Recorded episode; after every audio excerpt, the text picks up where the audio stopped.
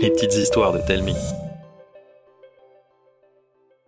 Le royaume de l'imaginaire.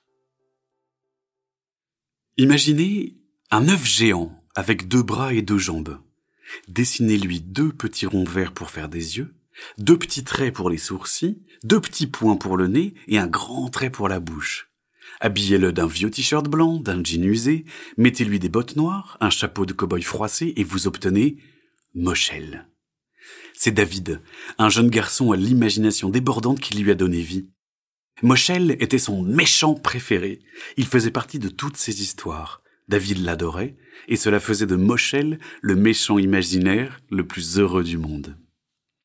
À chaque nouvelle aventure, Moshel apparaît dans un coin de l'imaginaire du garçon, dans un superbe décor, prêt à l'action.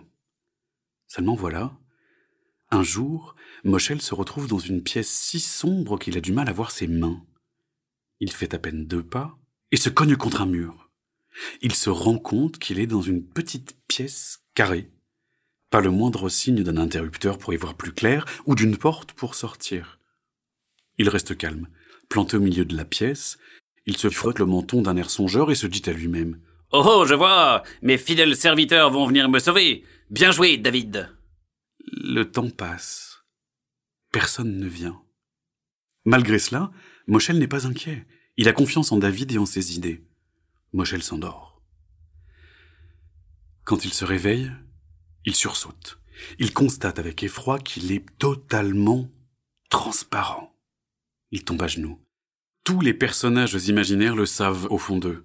Un jour, leur créateur commence à les oublier et ils disparaissent, petit à petit. Pourquoi tu me fais cela, David? J'étais ton méchant préféré. On aurait pu vivre encore plein de choses ensemble. Le temps passe encore.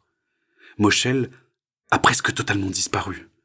Il est allongé sur le sol quand une porte se dessine devant lui. Elle s'ouvre d'un coup, une douce lumière remplit la pièce. Dans l'encadrement de la porte, une silhouette. Moshel se relève. David, c'est toi? Non, désolé, moi c'est Francis. David, t'as vraiment oublié. Suis-moi, et on pourra vivre de nouvelles aventures.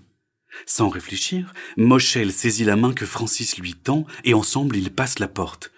Ils se retrouvent dans une nouvelle petite pièce. Les murs sont recouverts d'un tas de portes de tailles et de formes différentes. Au centre de la pièce, une table blanche et deux chaises en bois blanc. Moshel regarde ses mains et s'écrie. Je ne suis plus transparent. Il se tourne vers Francis et lui lance un merci aussi joyeux que soulagé. Avec un grand sourire, Francis lui répond. Mais de rien. Je suis tellement content d'avoir enfin sauvé quelqu'un comme moi. Comme moi, pense Moshel. Il l'observe un instant.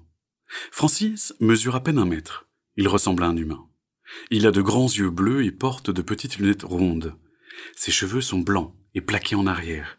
Il est vêtu d'un costume gris très chic et porte des chaussures de ville d'un blanc éclatant.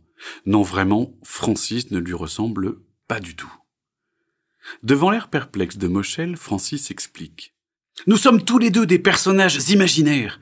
J'ai vécu un tas d'histoires avec Franck pendant plus de 25 ans. Il était conteur. Et j'étais le héros principal de son univers. Et les enfants m'adoraient. Sa voix se fait triste. Un jour, je me suis retrouvé dans un coin de sa tête, comme toi. J'ai commencé à disparaître et j'ai beaucoup pleuré. Parce qu'on sait tous ce que ça veut dire, pas vrai? J'en ai beaucoup voulu à Franck, et d'un coup, pouf Une porte s'est ouverte devant moi, et je me suis retrouvé ici. Oh, bah ça alors? La pièce était un peu plus petite. Face à toutes ces portes, j'étais un peu perdu. J'ai hésité, mais je me suis dit qu'elle devait servir à quelque chose j'ai découvert que chacune d'elles mène vers un personnage imaginaire en train de disparaître. J'en ai ouvert plein, mais à chaque fois je suis arrivé trop tard. Leur occupant disparaissait sous mes yeux. Et je n'ai pas abandonné. Et j'ai bien fait, parce que je suis tombé sur toi, Moshel. À nous deux, je suis sûr que nous pouvons secourir plus de monde, et qu'un jour, plus aucun personnage imaginaire ne disparaîtra. Tu veux bien m'aider? Tu peux compter sur moi, répond Moshel, sans la moindre hésitation. Ils ouvrent leur première porte ensemble et se retrouvent face à un géant de mousse qui accepte de les suivre. En revenant, la pièce s'agrandit d'un coup et une nouvelle chaise apparaît autour de la table. La porte suivante les amène devant un plombier aventurier. Y reste. Louis ne peut pas m'oublier. Et il disparaît sous leurs yeux. Ils referment la porte, un peu triste. Sans faire de pause, ils en ouvrent une nouvelle, puis des dizaines, puis des centaines. Pilotes de montgolfière mi-ours mi-éléphant, pandas chevaliers, aventuriers de la jungle, fantômes ninja, robots pompiers, princesses d'une nation de boulons, chaque personnage est unique. Si la majeure partie accepte de les suivre, certains préfèrent rester persuadés qu'ils ne seront pas oubliés. La plupart du temps, sauver un personnage imaginaire est très simple. Ils n'ont qu'à ouvrir la porte et tendre la main. Mais parfois c'est une toute autre histoire. Sans qu'ils sachent trop pourquoi, ils sont obligés de fouiller donjons, villes abandonnées ou labyrinthes pour découvrir l'endroit où se trouvent les personnages abandonnés. Ce sont les archives. À chaque exploration, Moschel et Francis doivent redoubler d'astuces pour déjouer les pièges.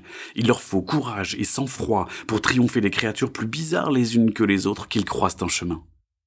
Le temps passe. À chaque fois qu'un personnage est sauvé, la pièce blanche s'agrandit. Bientôt, il est impossible d'en voir les murs. Un ciel bleu, de la terre, des rivières, de l'herbe, des montagnes, des arbres, et tout un tas de choses y apparaissent. L'endroit est surnommé le royaume. Chacun est libre de faire ce qu'il veut tant qu'il suit deux règles.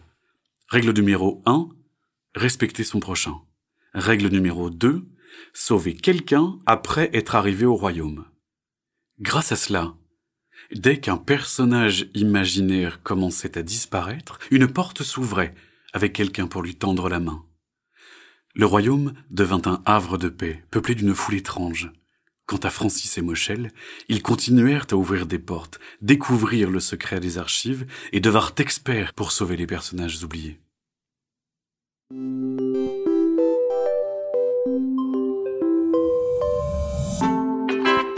C'était une petite histoire de Telmi. Écrite par Mathieu Jonel et racontée par Arnaud Guillot. N'hésitez pas à nous laisser un commentaire sur iTunes, ça nous fera vraiment plaisir.